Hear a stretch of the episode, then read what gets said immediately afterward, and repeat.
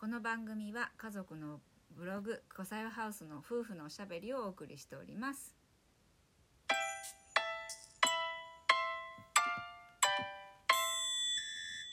はい皆さんおはようございます。おはようございます。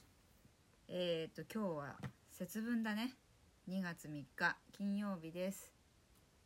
恵方巻きやるんだっけ？やるやる、うんうん。買い物行かなきゃ。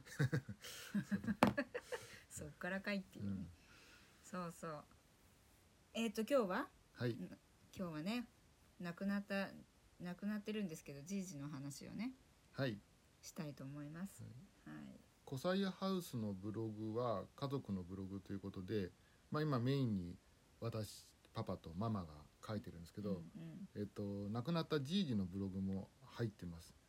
じじは、えー昔司法書士をやっていて、でその司法書士事務所の時にえっ、とまあマーケティングも兼ねてブログを始めてもらったんですね。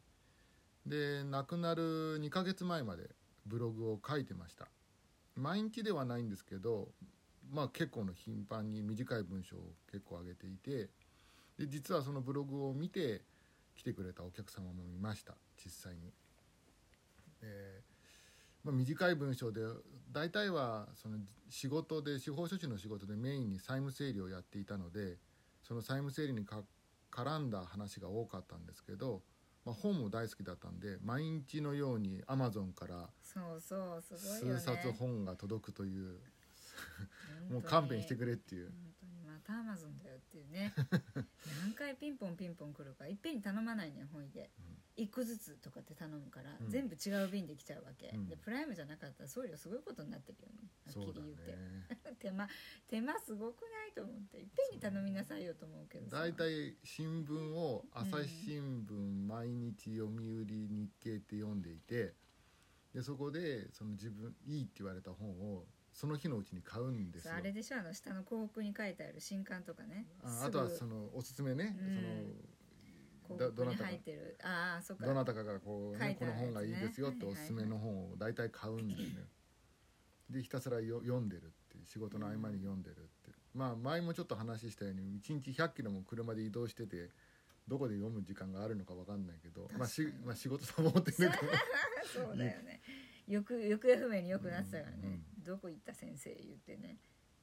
その間に仕事の合間にまあ大体でもまあ父は最初の目次を見て大体この本がどういうものか分かるっていうのを言ってあたの速読っぽいことやってたんだろうね、きっとね。すごい読んでましたね本はね。だその代わり亡くなった後の本の処理が偉い、家壊れるよね。本当図書館できたよね。うん。本当ね。まず最初に法律関係の本だけでそのまあちょっと会社の中で何万冊あったんだろうね。数えてないけども、まあ万はあったよね。あったと思う。一般の家でさそんな本あるってさ、まあ、事務所もあったか置くとこあったっていうのもあるけどね、いやもうほんとねうん。いま、未だにまだあるもんね、まるあるね、うん。うん。少しずつ処分してます。それで今その父がその事務所で書いていたブログを、えー、と書き出してで、まあ、これ子供たちにも残しておきたいと思ってコサイハウスに取り込んでで当時のままなので今少しずつ編集をして、えー、と公開をしています。まあ、もう今あのグランパブログって見てもらえれば見れるんですけどまあやっぱり本を読んでただけあって、まあ、面白いこと書いてあるのとあと剣道もやっていてその剣道の関係者の方の話とか、まあ、あと剣道でどうしてもその、えー議員さんと会ったりとかしなくちゃいけなかったので、まあ、そういう時の話とか、まあ、そういう話もちょこちょこ入ってます。あの具体的には書いてないんですけど、まあ、その時こういうことがあったなとかっていうのは、まあ、まあいずれ話をしていきたいなと思う けど、うん、まあ本当に忙しい人でしたね、うん、駆け抜けてっちゃった感じだよね。なんでジジのブログを子供たちに残そうと思ったの？うん。まあジジが亡くなった時には一番上が7歳6歳か。うん小学校前だったね、うん。入学の年だったんでで下が直前2歳と3歳でしょ？うん。でやっぱりじじじじじじじってね、うん。ずーっと言ってて、うん。ずーっと一緒に暮らしてきて、大好きだったからね。でまあ私も仕事を一緒にしたのは数年間だけだったんですけどまあ亡くなった後のことを見るとやっぱまあいろいろすごかった人だなとは思うところはあって、まあ、全部やりっぱなしで死んでしまったので 大変だったんだけどいまだに大変なんですけどね、うん。10年経つけど処理のしきれないものががねあるんで。うん。で それはね子供たちにジジがこういうこと考えてたんだよっていうのは見せたくて、まあ、それがコサイハウスを始めたきっかけでもあるっちゃあるんですね。子供たちに家族のことを残したいというのがあって多分ツイッターとか SNS でのやったことも残るんでしょうけどうんそれってやっぱりその会社がなくなってしまったら消えてってしまうことの方が大きいしだってブログは自分でサーバーを借りてでそこにこう文章として記録に残しておけるので確かに今ブログは終わん終わりだとかいろいろ言われてるけど僕自身はきちっと記録に残るものだなと思ってるのでこれはやっぱ続けていきたいなと思って。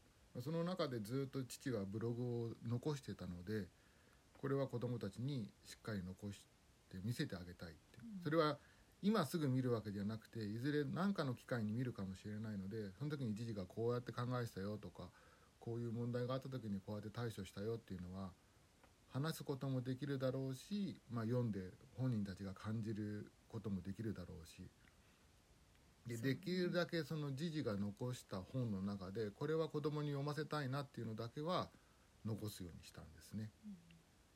うん、あとはまあだいぶ処分したけど。どうにもなんなくてね。ね。家の底が抜けるんじゃないかっていうぐらい。そうだね。前はビルに住んでたからね 1階でコンクリートだったからよかったけど。うん、そうね確かにね。うん、うん。そんなブログなんでまあすごいなんかでもじやっぱりね年長者だしちょっと変わった 立場だしねあのそういう年長者の言葉ってあんまりなかなかさ聞かないよね、うん。もう今となってはこの時代だからなんていうのその子供たちと過ごした時間が少なくなっちゃったじいじだったから子供たちがまだ全然なんだろうもう物心ついたかつかないかぐらいの関係しかなかったからね、うん。そのもうちょっと大きくなって自分たちで考えられるようになった年に読んだらやっぱり感じるものはあるんじゃないかって思うからやっぱり本人はねもう亡くなっていないけどなんだろう形として言葉として残っていくっていう、うん。うん、なんかそれってやっぱり大事じゃない大事だと思うよね。うん。うん。